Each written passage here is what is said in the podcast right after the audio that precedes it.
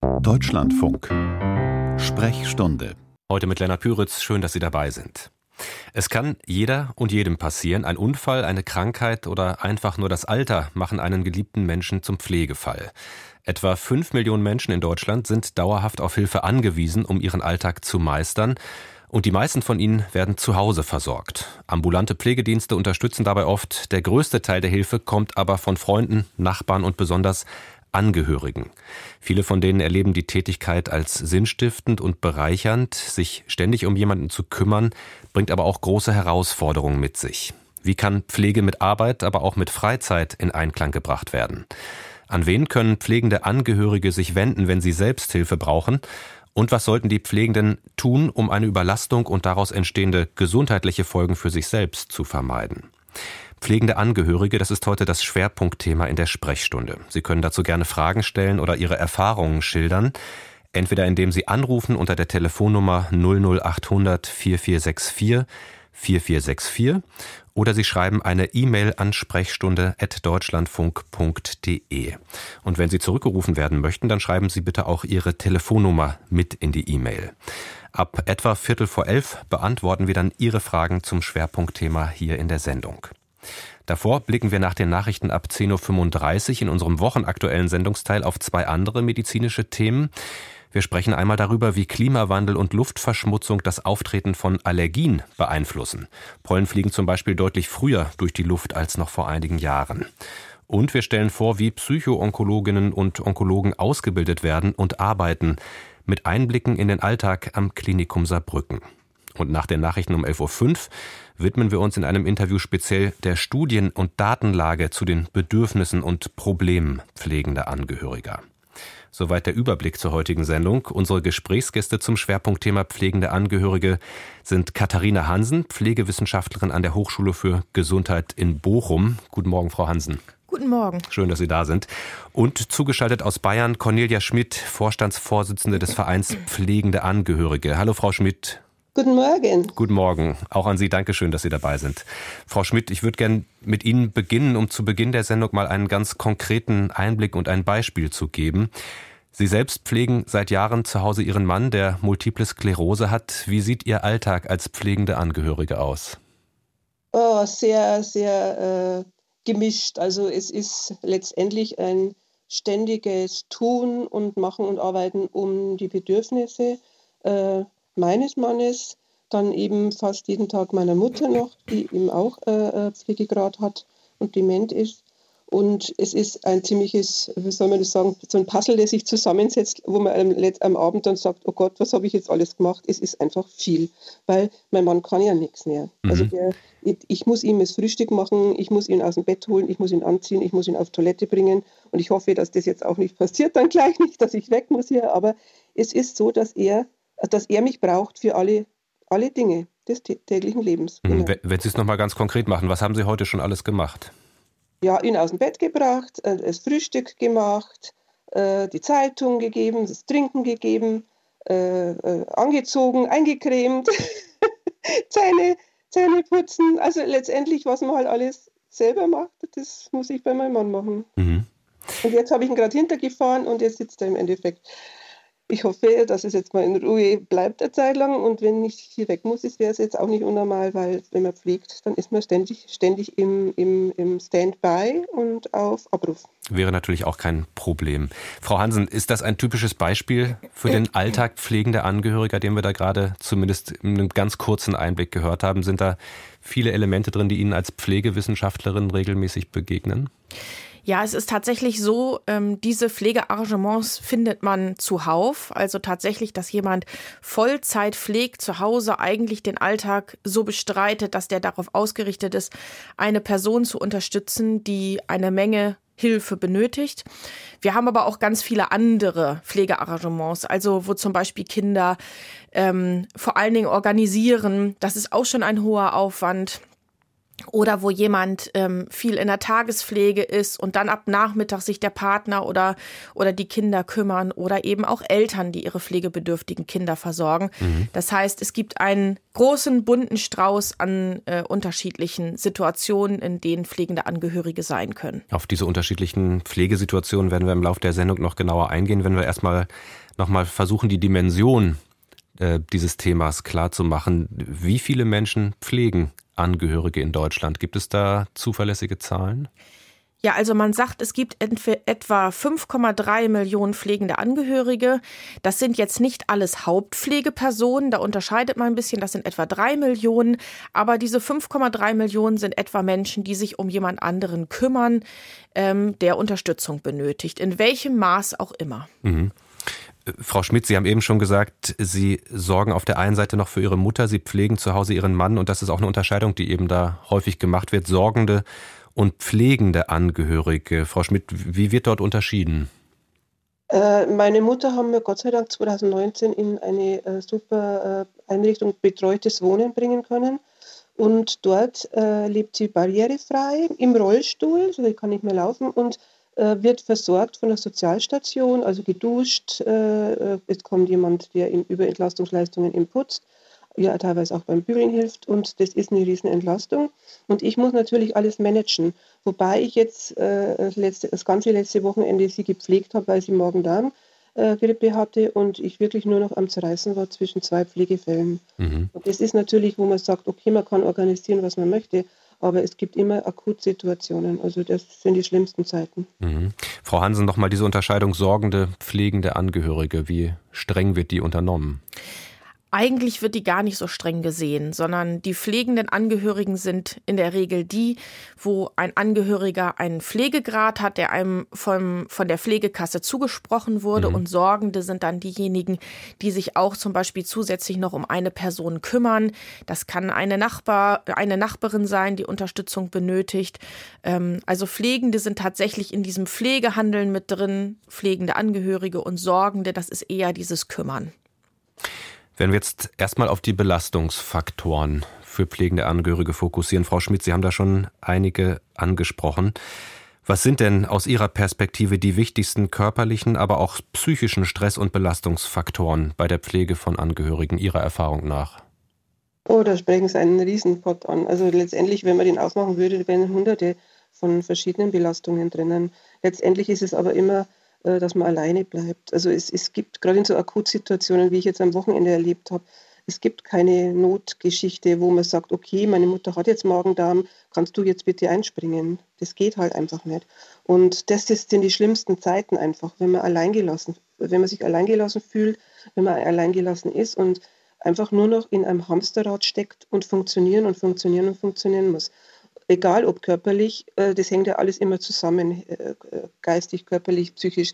Also es ist, man darf eigentlich gar nicht so alleingelassen sein. Das ist ein Riesenproblem. Mhm. Frau Hansen, ich sehe Sie hier im Studio nicken. Mögen Sie ergänzen, beziehungsweise aus Ihrer Perspektive als Pflegewissenschaftlerin, was sind die Hauptbelastungsfaktoren? Ja, die Verantwortung natürlich, ähm, also immer die Verantwortung für andere Personen zu tragen, ähm, wie es gerade schon gesagt wurde, dann in solchen Akutsituationen ähm, die Isolation, die man, die viele erfahren durch äh, dadurch, dass sie einen Menschen pflegen das heißt, sie können an ihrem eigentlichen Leben, was sie vor dieser Pflegeaufgabe hatten, nicht mehr so teilnehmen. Sie können vielleicht nicht mehr zum Chor gehen, sich nicht mehr mit Freunden treffen. Das ist eine Isolation, die auf längere Sicht als sehr, sehr belastend wahrgenommen wird. Ähm, wir haben die körperlichen Belastungen, also Rückenschmerzen, Gelenkschmerzen. Ähm, wir haben die psychischen Belastungen durch dauerhaften Stress, durch die Verantwortung, die ich immer für andere Menschen übernehme. Vielleicht auch eine Überforderung ganz stark psychische Belastung auch für Menschen, die den Beruf und die Pflege vereinbaren müssen, also die ja auch noch die, die Berufssituation haben. Und dann haben wir aber auch noch eine finanzielle Belastung, die viel, sehr viele Menschen erfahren durch die Pflegebedürftigkeit eines Angehörigen. Mhm, auf die finanziellen Aspekte werden wir etwas später in der Sendung auch noch eingehen. Was können und sollten denn die Pflegenden im Alltag selbst tun, um eine Überlastung und daraus entstehende gesundheitliche Probleme für sich selbst zu vermeiden? Also sich auf jeden Fall Pausen einbauen. Das ist natürlich in solchen Situationen, wie Frau Schmidt sie jetzt ähm, geschildert hat, vom letzten Wochenende ehrlich gesagt gar nicht möglich. Wie soll jemand eine Pause haben, der sich um zwei schwerst pflegebedürftige Menschen kümmert? Ähm, wenn man kein Unterstützungsnetz hat. Aber es ist tatsächlich so, wer sich nicht um eigene Auszeiten ähm, und um Unterstützung kümmert, der wird ausbrennen an dieser Aufgabe. Das heißt, wirklich sehr bewusst sagen, ich brauche Zeit für mich und wenn es am Tag eine halbe Stunde ist, die ich für mich habe oder in der Woche drei Stunden mal abends, die ich fest eingeplant habe, wo dann jemand bei meinem Partner, meinem Kind, meiner Mutter ist und dort eben zur Verfügung steht, Auszeiten sind das Wichtigste. Frau Schmidt, gelingt Ihnen das im Alltag? Was sind Ihre Strategien, um sozusagen vielleicht auch diesen Konflikt zwischen dem Verantwortungsgefühl für die Gepflegten und aber auch der Selbstfürsorge für Ihre eigenen Bedürfnisse da zu vermitteln? Ja, ohne das würde, also das würde es bei mir überhaupt nicht funktionieren. Es, es ist, also meine Auszeiten gliedern sich in Mini-Auszeiten, äh, das ist praktisch, wo man eben einfach mal sich zurückzieht ins Zimmer und, und fünf Minuten tief, also mal einfach zur Ruhe kommt, runterkommt. Manchmal nutzt man auch die Toilettengezeiten, weil es bleibt dann teilweise oft gar nichts. Also das ist, das ist, halt so. Und dann bleibt man halt ein bisschen länger und, und, und uh, schaut aus dem Fenster und, und, und denkt an nichts momentan und dann gliedert sich weiter in diese in mittlere und in große Auszeiten. Also die mittleren sind dann die Zeiten, wo ich sage, okay, äh, ich bin jetzt am Nachmittag in meinem Büro und äh, mein Verein ist meine Auszeit auch in gewisser Weise. Und es, äh, dann gibt es auch die größeren Auszeiten. Ich habe im Januar einen, einen Urlaub gebucht für eine Woche, äh, wo mein Mann in Kurzzeitpflege muss. Und die grö noch größeren Auszeiten sind alle, alle drei, vier Jahre eine Kur. Also so eine Vorsorgemaßnahme für pflegende Angehörige, die ich seit 2012 mache. Und ohne das, diese Auszeiten ging es eben nicht. Das heißt also, das, auf keinen Fall darf man äh, sich ver vergessen, weil das, das ist ganz schnell. Man ist schnell. Ja, auch in der Gesellschaft wird man ja nicht so gesehen letztendlich, aber man muss an sich selber denken und auf sich schauen, ja. Mhm, Frau Spitz, Sie haben eingangs auch gesagt, dass das Schlimmste wäre sozusagen, dass auch das Alleinesein in dieser Situation. An wen können pflegende Angehörige sich denn wenden, wenn sie Hilfe brauchen?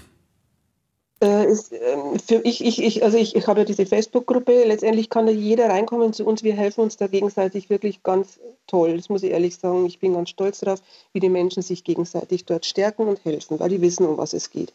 Dann gibt es eben die, die professionellen Beratungsstellen. Die hilft man natürlich in so einer Situation, wie ich jetzt am Wochenende erlebt habe, nichts.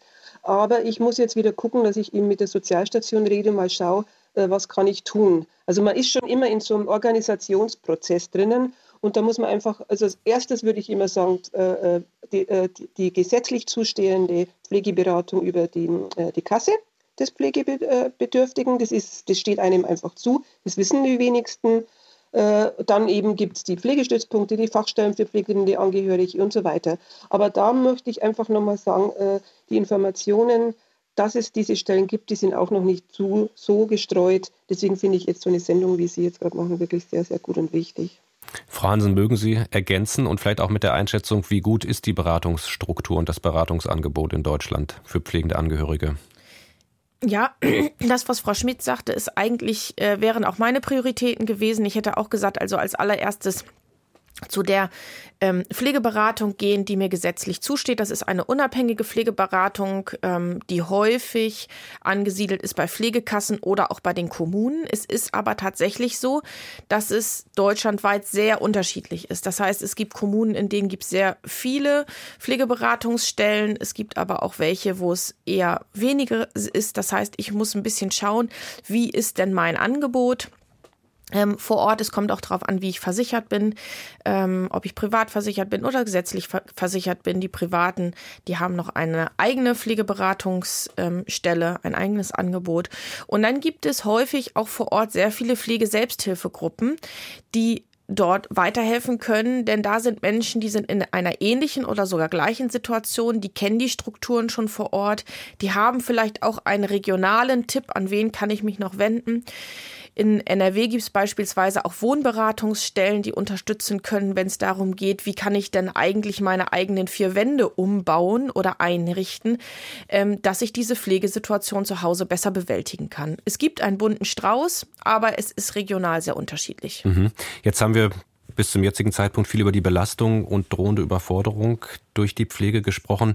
Frau Schmidt, Sie haben eben die sozialen Medien angesprochen. Da geben Sie regelmäßig diesen Belastungen pflegender Angehöriger Raum, aber auch den positiven Erfahrungen, die die Pflege bietet. Vielleicht können ja, Sie da mal einfach ein paar Beispiele äh, geben, was Sie da an Rückmeldungen bekommen. Es ist einfach unheimlich schön, das auch zu erleben. Ich habe das einfach gemerkt in der Gruppe, eben, wer schreibt, überwiegend das sind eben Menschen, die Probleme haben. Aber ich habe gesagt, wir haben ja auch ganz liebe äh, Begebenheiten. Also letztendlich, wenn dann plötzlich, äh, ich habe es jetzt leider nicht mehr geschafft durch die Situation mit meiner Mutter, dass ich mir die äh, nette, nette Sachen rausgeschrieben habe, aber ich, ich denke, äh, alleine, wenn ich mir das anschaue, letztens, ich habe das Auto in der Werkstatt gehabt und dann äh, äh, der äh, Herr von der Werkstatt, der, äh, wir sind ins Gespräch gekommen, dass ich eben äh, pflegende Angehörige bin an, anhand meines Autos eben. Und dann fragt er mich, wie es mir geht. Wissen Sie, was das bedeutet, wenn wir pflegenden Angehörigen gefragt werden, wie es uns geht?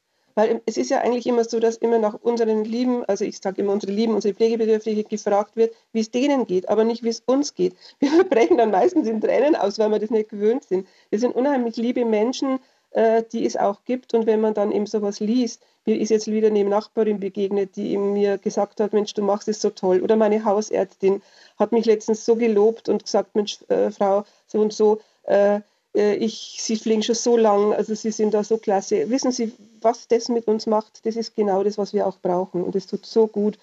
Und das sind einfach ganz viele positive Dinge. Mhm. Frau Hansen, mögen Sie noch ergänzen, positive Seiten der Angehörigenpflege auf beiden Seiten, also für die Pflegenden und für die Gepflegten? Also für die Gepflegten ist es natürlich ein, ein riesiger Wert, dass jemand bei ihnen ist, ähm, an ihrer Seite steht, den sie kennen, dem sie vertrauen können. Ähm, das heißt, diese Zuverlässigkeit, die da ist, das ist natürlich ein riesiger Wert. Ähm, auch zwischenmenschlich ähm, ist, das, äh, ist das natürlich ähm, eine ganz große Vertrauensbasis, die man jetzt so in der professionellen Pflege sehr, sehr selten erreichen kann. Ähm, und für die Pflegenden oder die, die sich kümmern, ist es eben auch so, dass sie häufig sagen, ja, meine Lebenseinstellung hat sich auch geändert, seit ich das mache. Ich sehe viele Dinge viel mehr, die ich kann, die ich machen kann ähm, die vielleicht gar nicht so selbstverständlich sind, wie ich es immer angenommen habe. Ich kann viel besser organisieren, seit ich das, seit ich diese Aufgabe auch habe.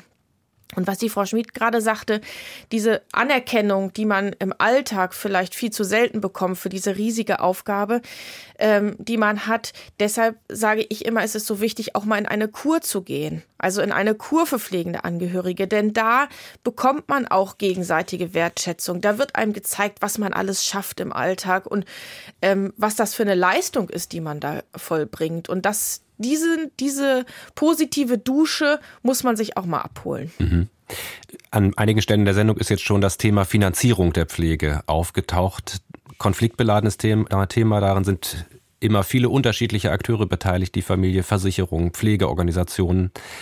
Frau Hansen, da vielleicht erstmal die Frage, um ein bisschen zu sortieren. Welche finanziellen Hilfen gibt es grundsätzlich für Menschen, die sich dafür entscheiden, einen Angehörigen, eine Angehörige zu Hause zu pflegen? Ganz generell ist es so, dass ähm, aus der Pflegeversicherung unterschiedliche Töpfe zur Verfügung stehen. Das heißt, ich habe einen Topf mit Pflegegeld, ähm, auf den man zugreifen kann. Das heißt, wenn jemand nur von Angehörigen oder Freunden unterstützt und gepflegt wird, dann steht einem dieser volle Topf an Pflegegeld zu. Äh, es gibt aber auch einen Topf an Pflegesachleistungen. Das heißt, ich kann mir Leistungen in Anführungsstrichen einkaufen von Pflegediensten, von Betreuungsdiensten. Das sind dann professionelle ähm, Dienste, die zu mir ins Haus kommen und mir beim Duschen helfen, bei dem zu, zur Verfügung stellen des Essens, beim Kochen und so weiter. Das heißt, äh, die eben diese Aufgaben übernehmen. Ähm, darüber hinaus gibt es auch noch Töpfe für Tagespflegeeinrichtungen. Das heißt, dass ich tageweise ähm, teilstationär heißt das, ähm, versorgt bin, morgens abgeholt werde und nachmittags wieder nach Hause gebracht werde. Ähm, das nehmen viele Menschen in Anspruch, die jemanden pflegen und auch noch berufstätig sind. Das heißt, die auch einen Zeitraum brauchen, in dem sie eben arbeiten gehen können. Es gibt den sogenannten Entlastungsbetrag. Der sehr klein ist, ähm, aber der eben genutzt werden kann, um Angehörige entsprechend zu entlasten bei hauswirtschaftlichen Tätigkeiten oder ähnlichem. Also es gibt ein ähm, Potpourri an Dingen, die muss ich aber auch kennen, damit ich sie überhaupt abrufen kann. Mhm, werden wir auch im Detail noch weiter im Verlauf der Sendung darauf eingehen. Wenn wir es nochmal ganz konkret machen, jemand ist in der Situation und möchte eine Angehörige, einen Angehörigen pflegen. Was ist der erste Schritt? An wen kann ich mich wenden, um sozusagen vielleicht auch erstmal in diesem Informationsdschungel mich zurechtzufinden? Also wichtig wäre, dass ich als allererstes eine gute Pflegeberatungsstelle auf suche. Das heißt, jemanden aufsuche, der mir sagen kann, was hängt an so einer Pflege eines Angehörigen denn alles, der das auf meine individuelle Situation zuschneiden kann. Also, was wird eigentlich an Unterstützung benötigt, aber in was für einer Lebenssituation bin ich auch, also die Person, die die Pflege übernehmen möchte. Und dann kann man zusammenstellen, was für Möglichkeiten es gibt. Möchte ich das alles alleine machen? Möchte ich Unterstützung durch einen Pflegedienst haben oder durch eine Tagespflege?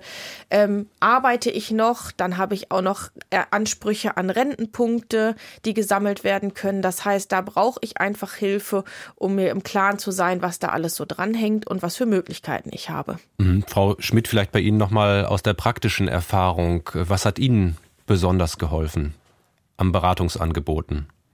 Also bei mir ist überwiegend eigentlich, nachdem wir ja jetzt schon so viele Jahre damit leben, es ist äh, jahrelang ohne dass ich wusste, also dass ich dieses, diese, die Möglichkeiten der Hilfen wusste. Es lief über Familie. Wir sind vier Generationen mittlerweile und wir haben uns immer gegenseitig geholfen. Also letztendlich ist das System schon teilweise sehr gut, aber ich muss echt dazu sagen, äh, nach all den Erfahrungen jetzt und nach meiner Arbeit mit den vielen, vielen pflegenden Angehörigen, es ist alles auch eine Glückssache.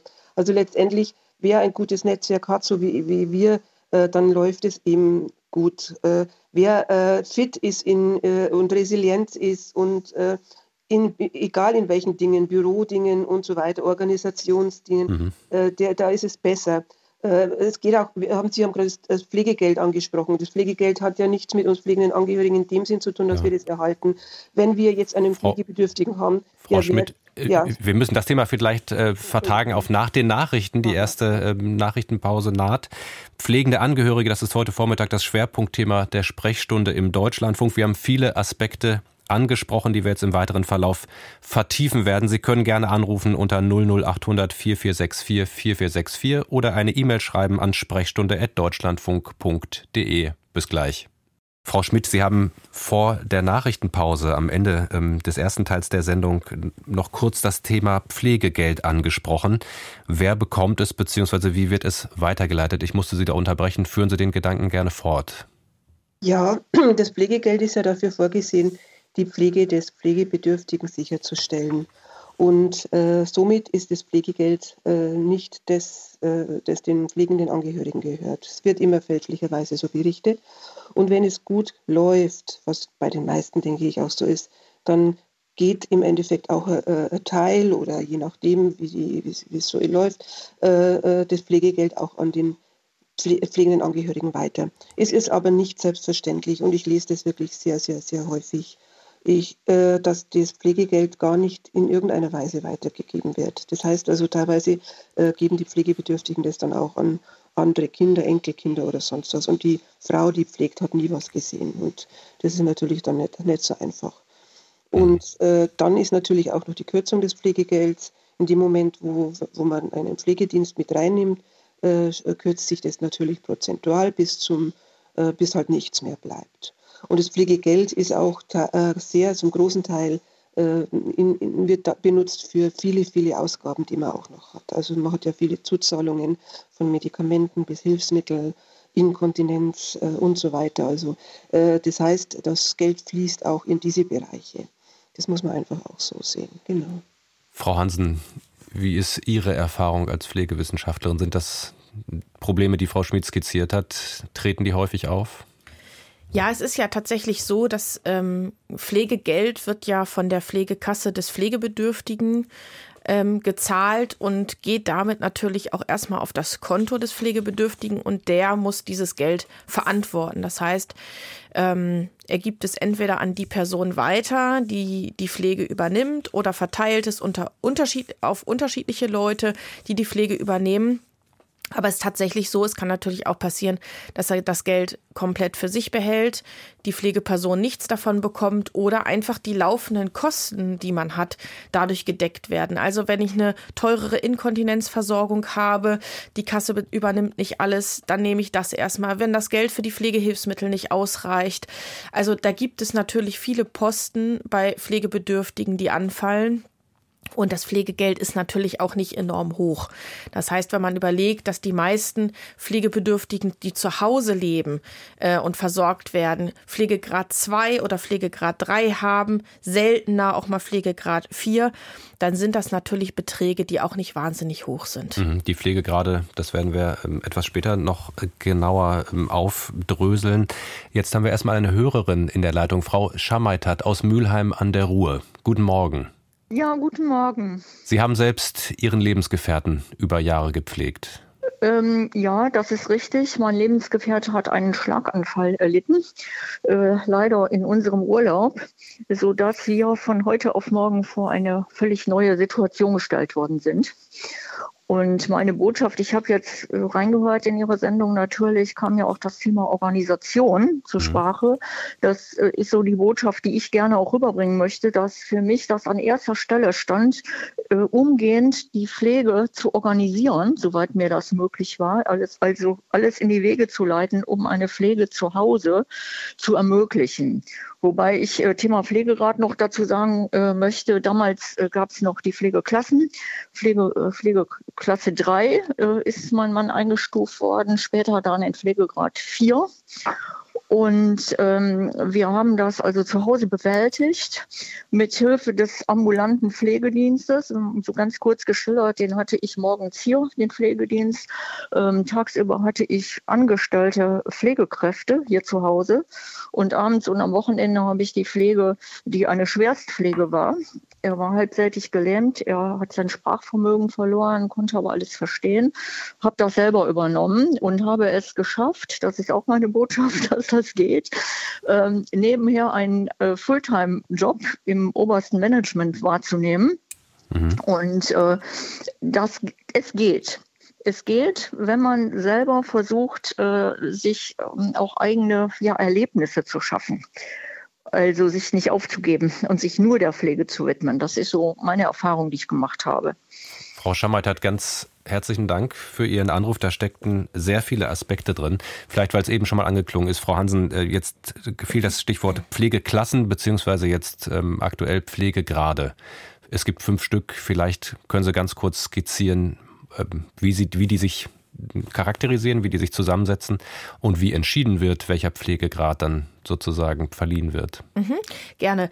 Früher waren es die Pflegestufen tatsächlich, heute sind es die Pflegegrade. Ähm, dahinter steckt ein neuer Pflegebedürftigkeitsbegriff, der sich daran orientiert, wie selbstständig jemand noch ist. Und das fängt bei einem Pflegegrad 1 an, wo man sagt, es gibt noch eine große Selbstständigkeit, es ist nur ein leichter Unterstützungsbedarf da.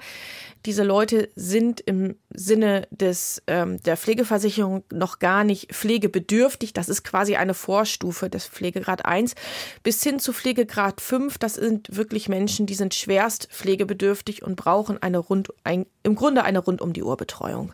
Und dazwischen skaliert sich das ähm, der Pflege, ähm, die Pflegeversicherung checkt dann den medizinischen Dienst. Mhm. Der kommt zu einer Begutachtung, ähm, in, in der Regel nach Hause oder wenn jemand im Krankenhaus oder Pflegeheim lebt, dann eben dorthin und hat eine Skala und dann werden eben bestimmte Items abgefragt, wird geguckt, ähm, kann jemand Treppen steigen, ist jemand örtlich zeitlich orientiert, kann sich jemand den Oberkörper selbst waschen. Also es sind sehr, sehr viele Fragen, die dort angeguckt wird und da danach, je nachdem, wie Unterstützungs, ähm, wie der Unterstützungsbedarf ist, wird dann geschaut, welchen Pflegegrad die Person bekommt. Mhm. Frau Schammertat hat auch den Punkt angesprochen, wie wichtig es ist, Netzwerke aufzubauen, sich zu organisieren. Frau Schmidt, die Frage würde ich gerne nochmal an Sie weitergeben. Was ist Ihre Einschätzung auch ähm, aus Ihrem Verein, aus der Vereinsarbeit? Ähm, welche, welche Rolle spielt es tatsächlich, sich frühzeitig und im Zusammenspiel mit anderen zu organisieren? Das ist eine, eine ganz große Rolle. Und hier komme ich auch wieder auf mein System zurück. Es ist ein Glückssystem. Letztendlich hat man vielleicht vorher ein tolles Netzwerk gehabt und Freunde und Bekannte und so weiter. Aber wenn man in, in so Pflegesituationen hineingerät, dann äh, verändert sich da ganz, ganz viel. Und manche, bei manchen bleibt einfach das System nicht mehr, weil man es nicht mehr leben kann. Also das soziale Netzwerk ist wahnsinnig wichtig, ein gutes soziales Netzwerk. Und äh, da trennt sich dann oft die Spreu vom Weizen, was bleibt. Und viele sind dann wirklich allein und stehen dann alleine da. Und dann geht es natürlich weiter, wo ich sage, okay, äh, komme ich jetzt durch Zufall vielleicht in, in so eine Gruppe, Facebook-Gruppe wie meine, wo man sagt, da hat man dann so ein Riesennetzwerk von vielen, vielen Menschen und in dem Moment, wo ich was reinschreibe, kommen dann die Antworten und die Hilfen.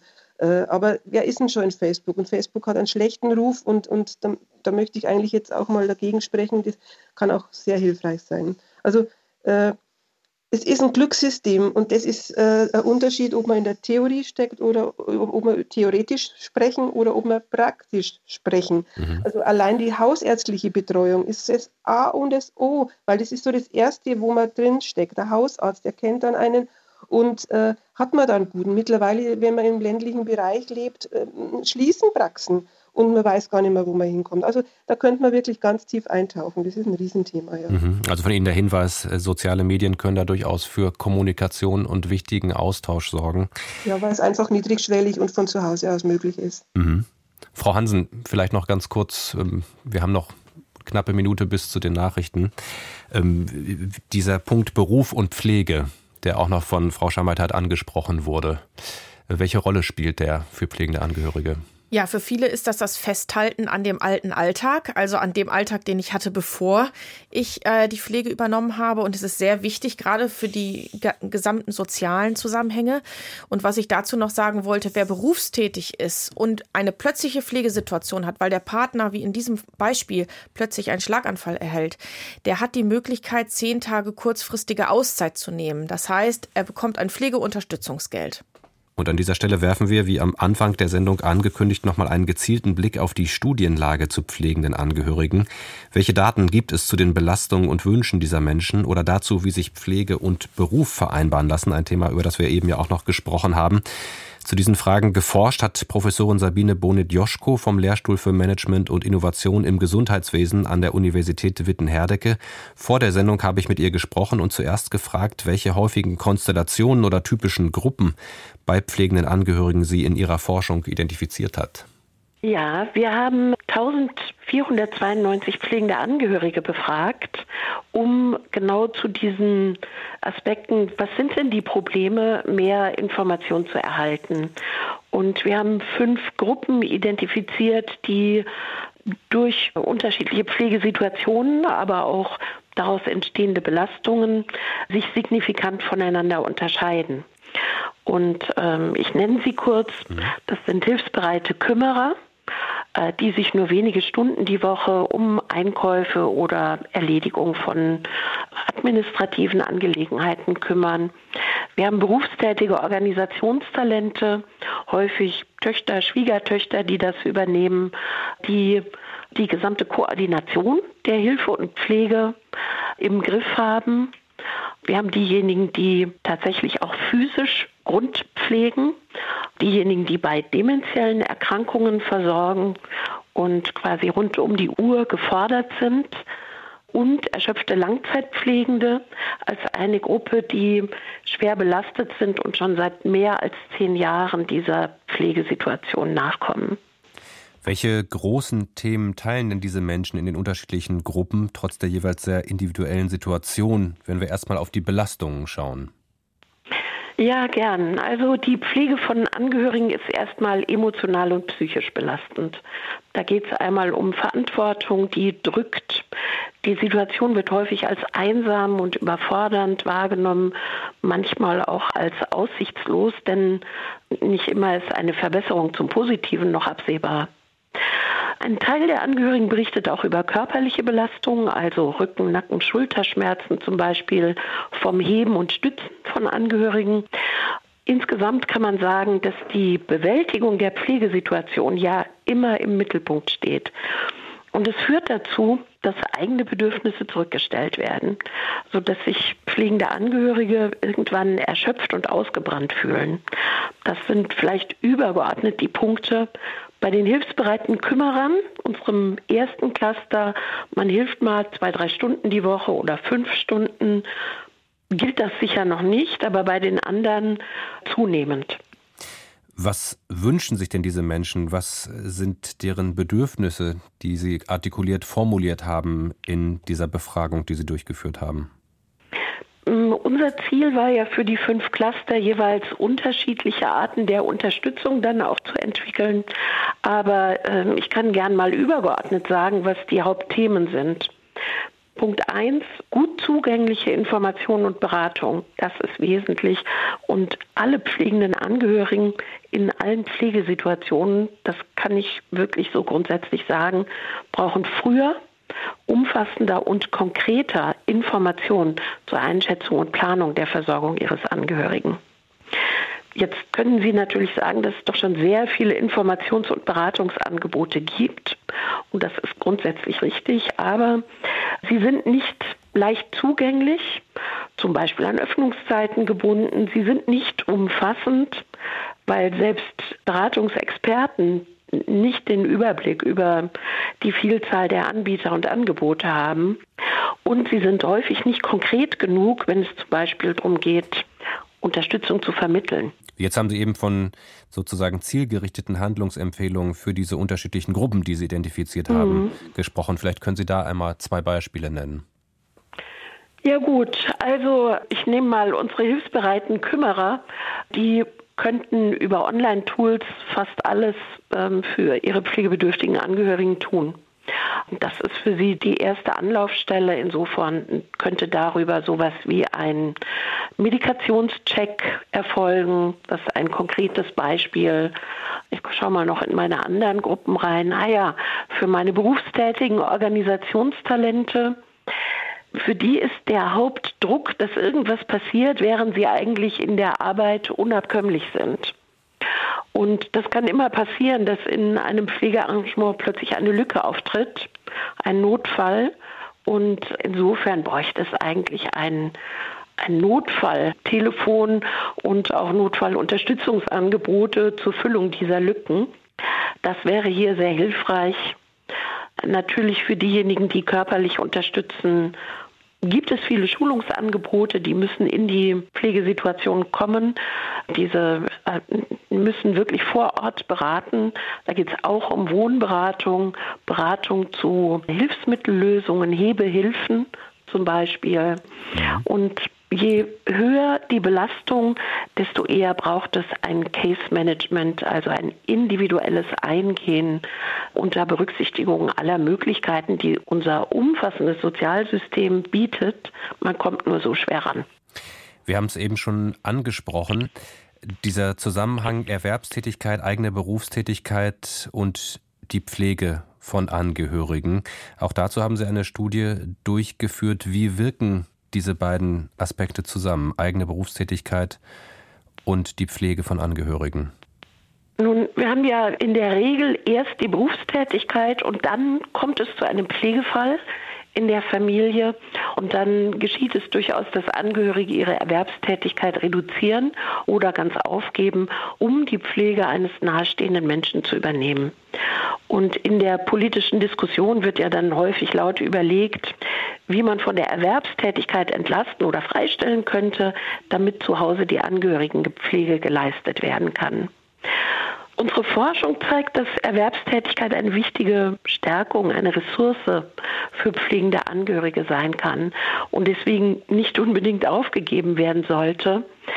Alle positiven Effekte von Erwerbstätigkeit, soziale Interaktion, Wahrnehmung einer anderen Rolle, ein Gefühl der Selbstwirksamkeit, all das kann grundsätzlich auch für pflegende Angehörige gelten. Es gibt eine Einschränkung, die unsere Studie auch gezeigt hat. Das gilt natürlich nicht für jede Konstellation von Erwerbstätigkeit und Pflege. Also zum Beispiel nicht für Vollzeitstellen plus 20, 30 Stunden Angehörigenpflege pro Woche. Das wäre eine klassische. Doppelbelastung mit entsprechend negativen Auswirkungen auf den Gesundheitszustand. Belastung und Wünsche, Vereinbarkeit von Beruf und Pflege, die Gesundheitsökonomin Sabine Bonedjoschko über Studien zu pflegenden Angehörigen. Das ist heute das Schwerpunktthema im Deutschlandfunk in der Sprechstunde Pflegende Angehörige. Unsere Gesprächsgäste sind Katharina Hansen, Pflegewissenschaftlerin an der Hochschule für Gesundheit in Bochum und Cornelia Schmidt, Vorstandsvorsitzende des Vereins Pflegende Angehörige. Frau Schmidt, kurz noch im Rückblick auf das Interview, da ging es gerade auch um die Frage, ob Beratungs- und Hilfsangebote tatsächlich leicht zugänglich sind. Man kommt so schwer ran. Wie bewerten Sie die Lage und was müsste verbessert werden? Mm, letztendlich äh, gibt es ja in ganz Deutschland, und das ist eigentlich der Einstieg in mein Engagement gewesen damals, äh, wie, sie, wie, wie vorher schon mitgeteilt wurde, äh, begrenzt und in, in großer Vielfalt Beratungsangebote. Also ich habe damals 2014, wie ich äh, Hilfe gebraucht habe, bei uns im Ort nicht gefunden. Also ich habe gesucht, gesucht, gesucht. Es gab da mal was, es gab da und es ist dann wieder geschlossen worden. Die Kommune hat es auch nicht mehr gefördert. Also es hängt auch mit den Kommunen zusammen, wie, wie, äh, wie viel Fördergelder und, und, wir investieren. Also es, es, es, es gibt in Deutschland zwar Pflegestützpunkte, das ist jetzt ein, so ein Überbegriff von einem Beratungsangebot, aber die gibt es in Sachsen kaum. Die hat es damals in Bayern kaum gegeben, die wachsen jetzt gerade. Letztendlich finde ich, ist immer wichtig, so eine Art ADAC, also ist einfach jetzt bloß dieses Wort, was mir einfällt, wenn ich auf der Straße einen Unfall habe, dann weiß ich auch, ich rufe jetzt den ADAC. Und ich, ich, ich fordere das schon lange, seit, seit zehn Jahren jetzt schon, einfach so eine Art ADAC, dass ich wirklich punktgenau weiß, so jetzt ist hier ein Pflegefall, jetzt bin ich hier in einer Situation, wo ich Hilfe brauche. Und diese Nummer kennt eigentlich die ganze Stadt, der Pflegestützpunkt. Und die muss es in ganz Deutschland, und zwar in einem geschützten äh, Begriff mit Qualitätsstandards geben, die wirklich überall eingehalten werden. Also das finde ich ist auch so ein Problem. Aber letztendlich brauchen wir so eine Art ADAC, wenn irgendwas ist. Und äh, diese, dieses gibt es nicht bei uns. Es gibt viel, es ist eine Vielfalt, aber wenn es darauf ankommt, weiß man es eben nicht. Und dann ist es zeitlich, wie Sie gerade schon erwähnt haben, nicht erreichbar. Am Wochenende, das hilft mir nichts. Es ist nicht konkret genug und es ist alles Theorie und äh, es, es braucht einfach Menschen, die dann da sind, wenn wir sie brauchen. Mhm. Am Telefon ist jetzt eine Hörerin aus NRW. Guten Morgen. Guten Morgen in die Runde. Danke fürs Warten. Erstmal bei Ihnen geht es darum, dass sich pflegende Angehörige auch häufig erstmal schwer damit tun, Hilfe anzunehmen. Ja, also ich habe einmal ein Beispiel von mir selber. Ich habe meine Mutter selber über zwei Jahre bei mir im Haus gepflegt. Die hat bei uns gewohnt mit einer Alzheimer-Diagnose. Und ähm, wir haben im familiären Kontext, meine Schwiegermutter hat ihren Ehepartner gepflegt bis zu seinem Tod, also fast bis zu seinem Tod, auch in häuslicher Pflege. Und da ist mir aufgefallen, dass es erstmal einen Generationenunterschied gibt, inwieweit wird Hilfe überhaupt angenommen. Mir fiel das, ähm, ich sag mal so, vom organisatorischen her leichter. Ich habe viel organisiert, ich habe mir Unterstützung geholt. Im Nachhinein würde ich aber sagen, dass es für mich emotional trotzdem schwer war, Hilfe anzunehmen. Bei meiner Schwiegermama war es so, die hat gar keine Hilfe angenommen und war dann halt auch dementsprechend sehr überfordert mit allem. Und ich muss aber ehrlicherweise sagen, ich bin, trotzdem ich Unterstützung angenommen habe, Tagespflege, eine Betreuungskraft, die zu uns auch ins Haus kam, Kurzzeitpflege, war nach zwei Jahren echt am Ende meiner Kräfte. Und ich wollte einfach so in die Runde auch werfen, liebe Angehörige, wenn ihr nicht mehr könnt, dann ist es auch okay, rechtzeitig zu sagen, bevor man selber krank wird, ähm, es geht nicht mehr und es gibt auch stationäre Einrichtungen. Und dann bin ich immer noch ein pflegender Angehöriger. Vielen Dank äh, für diesen Gedanken. Frau Hansen, Sie haben genickt. Mhm. Ja, ich kann das sehr gut nachvollziehen. Vielen Dank an den Beitrag. Ähm, es ist tatsächlich so, dass sich viele sehr schwer tun. Ähm, jetzt hat die Hörerin geschildert, dass sie selber es schwierig fand äh, oder die, die Schwiegermutter schwierig fand, Hilfe anzunehmen. Es gibt ja auch Situationen, wo Pflegebedürftige Hilfe ablehnen, wo die sagen, ich möchte nicht, dass ein Pflegedienst kommt. Ich möchte nicht, dass hier jemand Fremdes ins Haus kommt. Das verschärft diesen Konflikt natürlich nochmal zusätzlich. Äh, aber trotzdem möchte ich auch sagen, es gibt Angebote, es gibt die Kurzzeitpflegeangebote, es gibt Verhinderungspflegeangebote, auf die hat jeder mit einem Pflegegrad ab Pflegegrad 2 Anrecht und die sollte man auch in Anspruch nehmen, gerade wenn man merkt, meine Kräfte verlassen mich, ich kann nicht mehr, ich muss mal zwei Wochen in den Urlaub, dann sollte man sich ganz rechtzeitig um einen Kurzzeitpflegeplatz oder um Verhinderungspflege kümmern, denn die Plätze, die sind leider nicht, die liegen leider nicht auf der Straße, sondern die Einrichtungen sind häufig sehr voll, das heißt rechtzeitig kümmern und daran denken, selber mal eine Auszeit zu bekommen und die Hilfe in Anspruch zu nehmen, damit man eben gar nicht erst in die Situation kommt. Und vielleicht ist es dann auch so, wenn man es einmal mit der Hilfe ausprobiert hat und es hat gut geklappt, ähm, dass es beim nächsten Mal dann nicht mehr ganz so schwer fällt. Mhm. Wir haben bis jetzt das Thema äh, pflegende Angehörige hauptsächlich auf Erwachsene fokussiert. Wir haben mehrfach über die das Zusammenspiel zwischen Beruf und Pflege gesprochen. Es gibt aber auch Kinder, die Angehörige pflegen. Wenn wir da mal den Scheinwerfer drauf richten, was sind das für besondere Situationen? Mit welchen Herausforderungen sind solche Kinder insbesondere konfrontiert? Ja, die gibt es leider tatsächlich, die sogenannten Young Carer, die sich ähm, um beispielsweise ihre Eltern kümmern. Ähm, weil dort eventuell äh, schwere Krankheiten vorliegen oder auch schwere psychische Erkrankungen wie Depressionen oder Schizophrenien und die dann den Familienalltag organisieren, sich eventuell um kleinere Geschwister kümmern, dass die zur Schule kommen und selbst in Anführungsstrichen nebenbei ihre Schule oder ihre Ausbildung machen. Das sind ganz, ganz schwierige Konstellationen, in denen immer einer zu kurz kommt und das sind die Kinder und Jugendlichen. Das heißt, da muss unbedingt mehr hingeguckt werden, da brauchen wir mehr Unterstützung und da bin ich eben auch bei dem Thema Hausärzte und Fachärzte. Solche Situationen müssen einfach beleuchtet werden. Wie kann man diese Kinder und Jugendlichen in der Situation unterstützen? Gibt es da besondere Beratungsstrukturen für eben Kinder, die Angehörige zu Hause versorgen? Tatsächlich müssen die sich auch an die Pflegekassen wenden und da haben wir dann natürlich das Problem. Ähm, also ein Kind, Jugendlicher, der in so einem System steckt, der hat natürlich kaum noch Kapazitäten, sich dann noch um Beratungsangebote zu kümmern. Das heißt, das muss zugehend passieren. Das heißt, da muss jemand auf die Kinder und Jugendlichen zugehen und die Hilfe aktiv anbieten. Das kann nicht nach dem Prinzip laufen, dass diejenigen sich dann noch Unterstützung holen müssen. Mhm. Am Telefon ist eine weitere Hörerin, Frau Neumann aus Hessen. Guten Morgen, Frau Neumann. Guten Morgen in die Sendung. Vielen Dank, dass ich drankomme. Gerne. Ihre, Wir stecken ja. im Moment in der schwierigen Situation. Das geht um meine Schwester und meinen Schwager. Ähm, der ist am Rücken operiert worden, am Rückenwirbel. Und jetzt geht es darum, wie es weitergeht. Und es ist ganz, ganz schwierig, weil, ähm, wie Sie in dem einen Thema, äh, Beitrag schon gesagt haben, die Öffnungszeiten vom Sozialdienst, die ist nur bis halb eins da gewesen, aber sie darf erst um halb drei ins Krankenhaus. Das heißt, sie kann mit dieser Frau konnte bisher nur telefonisch sprechen. Einmal haben sie dann sich vor dem Krankenhaus getroffen.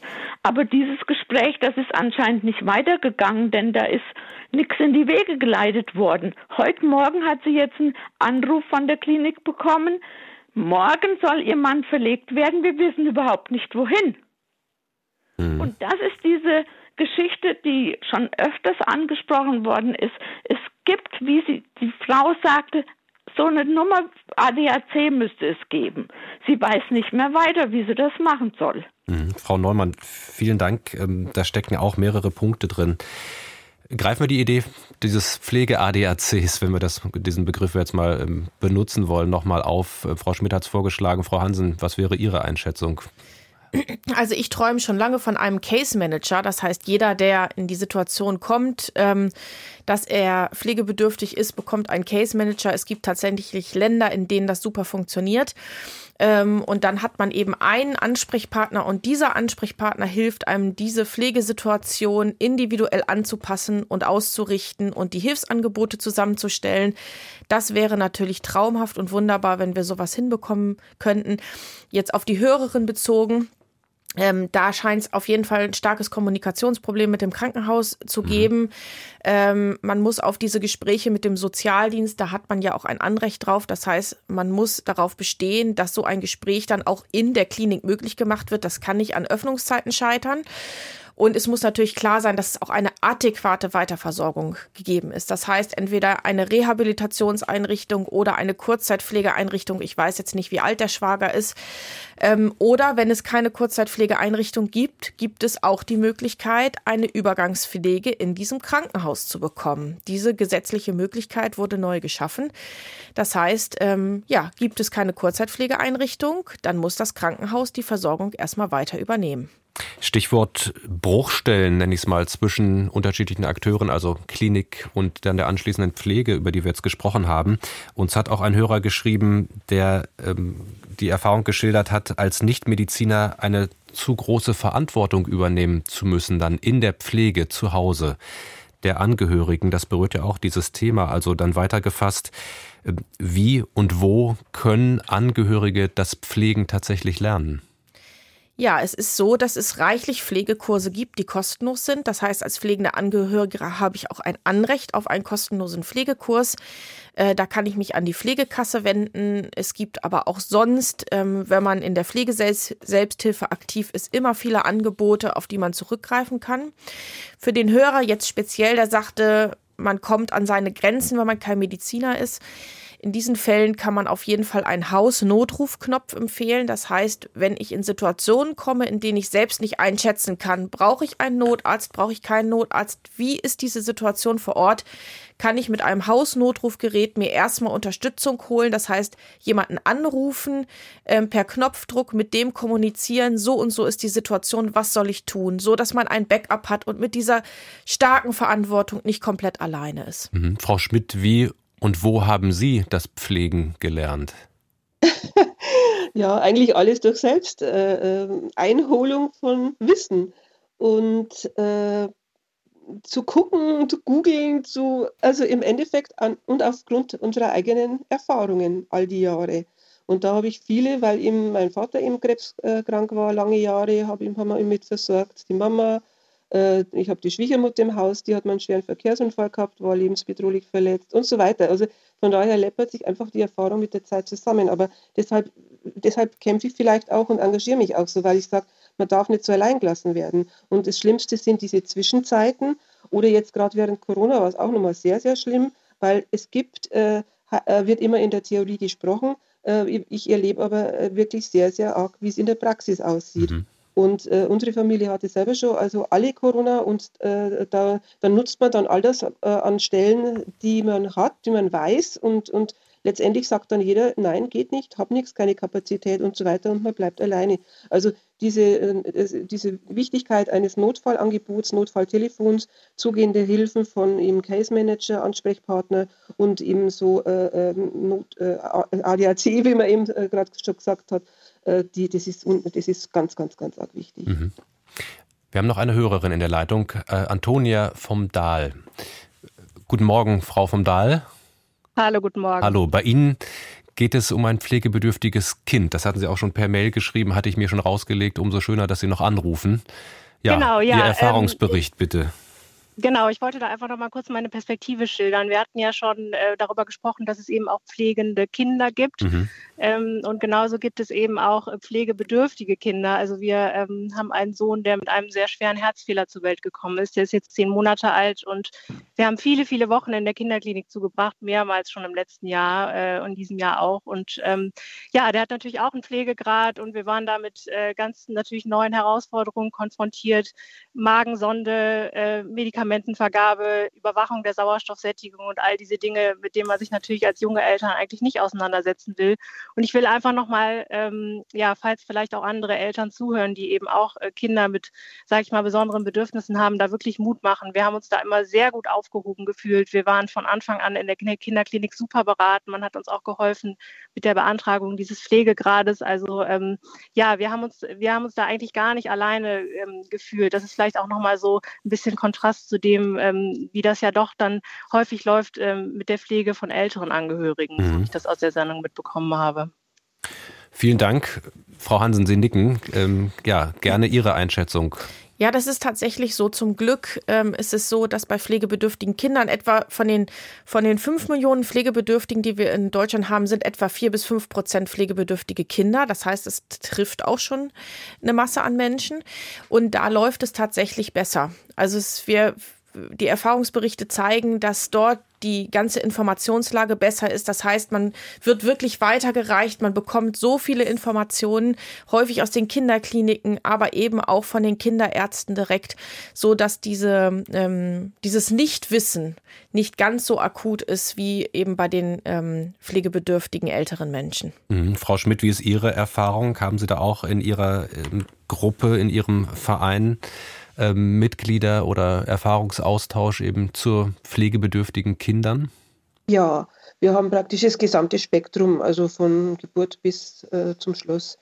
Und äh, äh die Probleme sind überall. Mhm. Also es ist wirklich ein Glücks, es ist eine Glückssache, je nachdem, was es gibt, wie der äh, soziale, äh, soziale Netzwerk ist, wie die Menschen, äh, es ist es ist, ich, ich müsste jetzt da nur tiefer einsteigen, aber es ist wirklich eine Glückssache und äh, da ist, ist mir zu wenig Glück und ich habe so das Gefühl, in der letzten Zeit, äh, seit Corona, haut das ein bisschen mehr ab.